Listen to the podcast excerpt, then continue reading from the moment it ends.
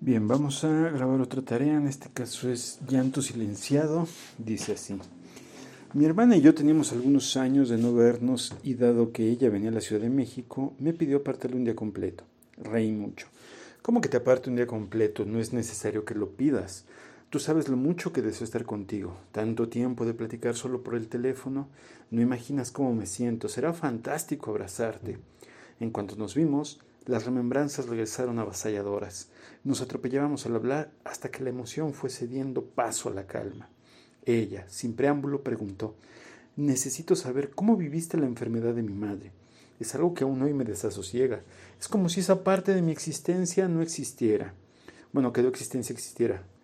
Es como si esa parte de mi vida no existiera, como si esa parte en mi historia no existiera, lo cual es comprensible. Después de todo lo que cargo, la responsabilidad fuiste tú. La que cargo, ahí el acento es la diferencia, la que cargo, acento en la O, la responsabilidad fuiste tú. Fernanda, ¿quieres saberlo todo? Es una historia un poco larga, pero será sanador decírtelo desde el inicio. Tal vez te acuerdas de la ocasión en que nuestro padre, muy alegre, nos sentó en la sala para darnos la gran noticia. Van a tener un hermanito. Sí, claro, no me gustó saberlo. Ellos estaban muy contentos desde que supieron que sería otro varoncito, pero vale mencionar que eso no significaba que las niñas no fuéramos amadas. El motivo de la enorme alegría es que la familia que habían planeado eran dos niños y dos niñas. Su deseo se les hacía realidad. Se consideraban afortunados. El día que mi madre daría luz al hermanito del que tanto nos hablaron, los mandaron de visita a la casa de la abuela. A mí me permitieron quedar con la condición de no ingresar a la casa hasta que me permitieran. Yo estaba sentado en uno de los escalones que conducen a la entrada de la casa a la espera de entrar a la habitación y entregarle el regalo tantas veces anunciado, que le compré para darle la bienvenida al tantas veces anunciado chiquitín. Los peros casi siempre sobran, ahí se puede quitar. Nuestro padre salió con la cabeza baja y los ojos enrojecidos de la habitación, donde mi madre parió, acento en la O, al angelito.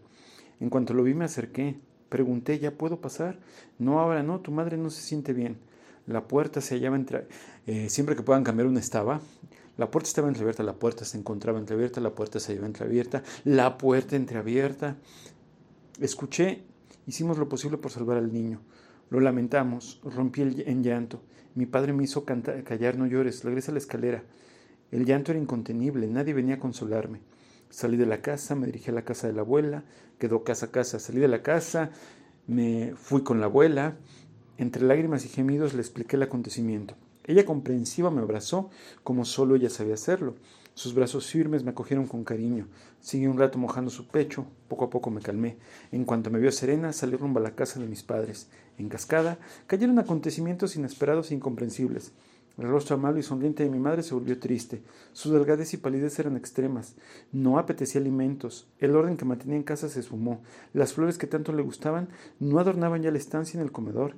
El jardín se arruinó. Un día en voz apenas audible me pidió ser yo quien atendiera la tarea de mis hermanos. Me quedé atónita. ¿Cómo yo? No podré, eso te toca a ti, respondí. Ella, como una pequeña, se abrazó a mí temblando por el llanto. No puedo, no tengo fuerzas para nada. Asustada llamé a mi tía. Le dije lo que estaba pasando. Llegó casi de inmediato. Yo ya estaba en el portón de la calle, la hice pasar. La llevaba sujeta a la mano casi corriendo. Calma, dime qué sucede, respondí con tal prisa que ella no entendía. Se agachó frente a mí, me sujetó con suavidad. Habla despacio. No sé qué tiene la mami. La mami no deja de llorar y mi papá no llega. Me pidió cuidarla mientras llevaba a mis hermanos con la abuela. A su regreso, nos dirigimos a la habitación que estaba a media luz. Ella no quería abrir las cortinas, el aire estaba enrarecido. Mi tía observó a mi madre, sin decir palabra, se dirigió a la cocina preparó agua de limón y con el vaso en sus manos entró al cuarto. Entrevió la ventana, espetó. Marianita, toma un poco de agua, no estás. Anda, te ayudo a levantar. No puedo, el cuerpo no responde, dijo mi madre. Me acerqué a ella, intenté levantarla, haciéndola por los hombros. Al mirar mi rostro se enderezó un poco. La tía Ofi colocó algunas almohadas detrás de su espalda. Acercó el vaso a sus labios. Bebió un poco de agua entre sorbo y sorbo, sollozaba. La tía afectuosa secó las abundantes gotas que caían de sus ojos a las mejillas, la levantó de la cama, la condujo al baño, con suavidad la desvistió mientras yo llenaba la bañera con agua caliente. Marianita, te voy a duchar, mira cómo tienes tu pelo, está enmarañado, cuando terminemos y te peine te vas a sentir mejor. Ella no ofrecía resistencia, era como una niña dejándose hacer. Después de asearla, la vestimos. Cepillé su pelo negro a sabache, tomé el labial y pinté sus labios. Se veía tan bonita, me le eché encima. La tía Ofi me pidió salir. Quería hablar a solas con mi madre. No supe cuánto tiempo transcurrió. Tal vez fue mucho o quizá poco, pero a mí me pareció eterno. Escuché el vehículo de mi padre entrar al patio. Salí y le expliqué todo lo acontecido. Hiciste bien, hijita. Vamos a ver cómo está tu madre, añadió.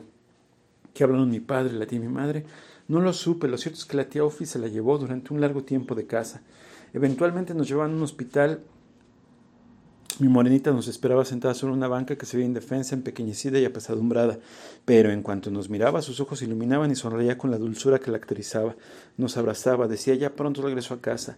Le llevábamos dulces y flores, además de los cuadernos de tareas. Ella presta los revisaba.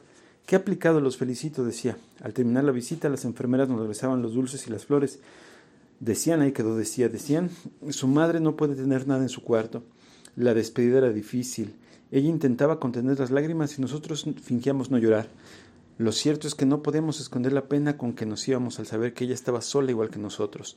Pero como tiene un principio y un fin, un día mi padre nos adornó con ropa nueva y así caló como si fuéramos de fiesta.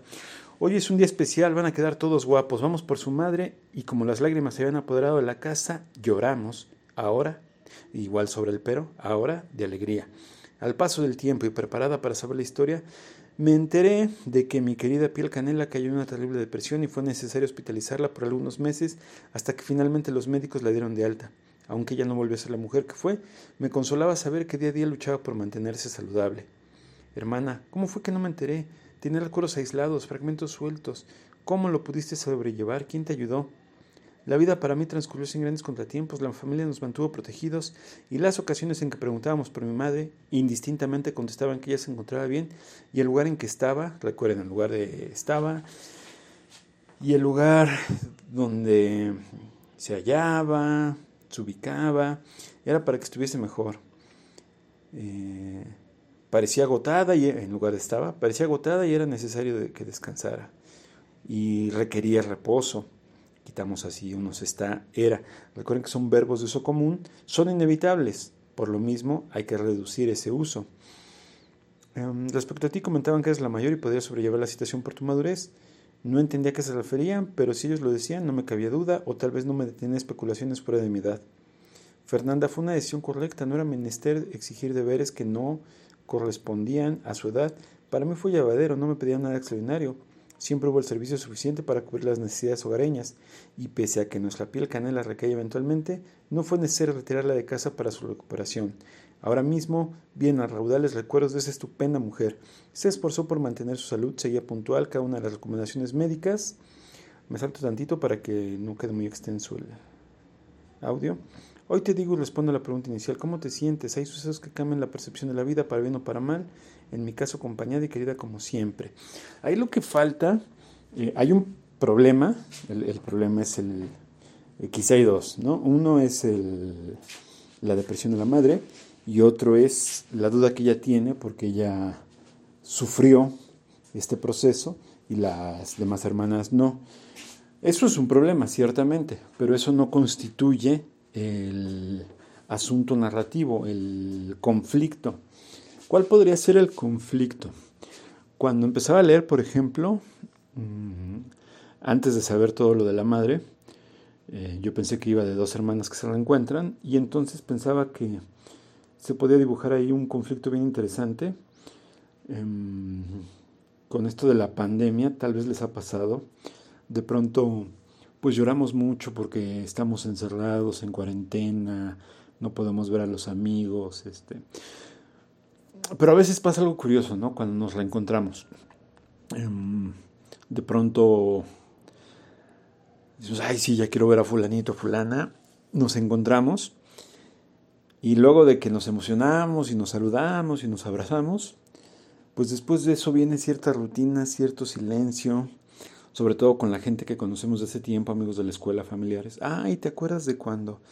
Y de pronto la charla ya nada más es un rememorar, pero no hay como esa chispa, como ese nuevo momento. Y sin embargo podría ser un cuento bonito, ¿no? Que el amor también es eh, la alegría en el aburrimiento. Entonces de pronto, después de esa tarde aburrida, eh, hay algo mágico, ¿no? al haber estado con esa persona.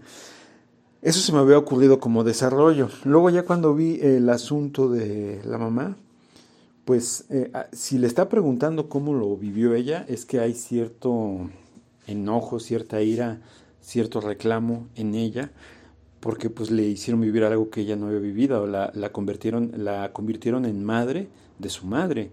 Este, y al estar con la hermana, al preguntarle a la hermana, al enterarle de la hermana de la manera en que ella lo vivió, pues se puede estar dando una especie de venganza simbólica que habría que trabajar ahí.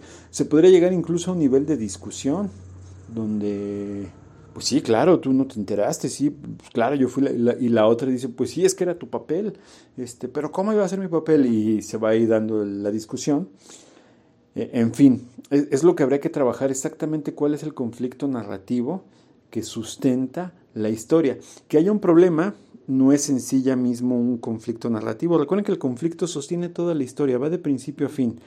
Y a veces no se muestra con toda claridad, sino que se va desarrollando hasta que uno lo va comprendiendo, uno, uno va llegando a él. E, es lo que deberíamos de, o lo que le haría falta al texto.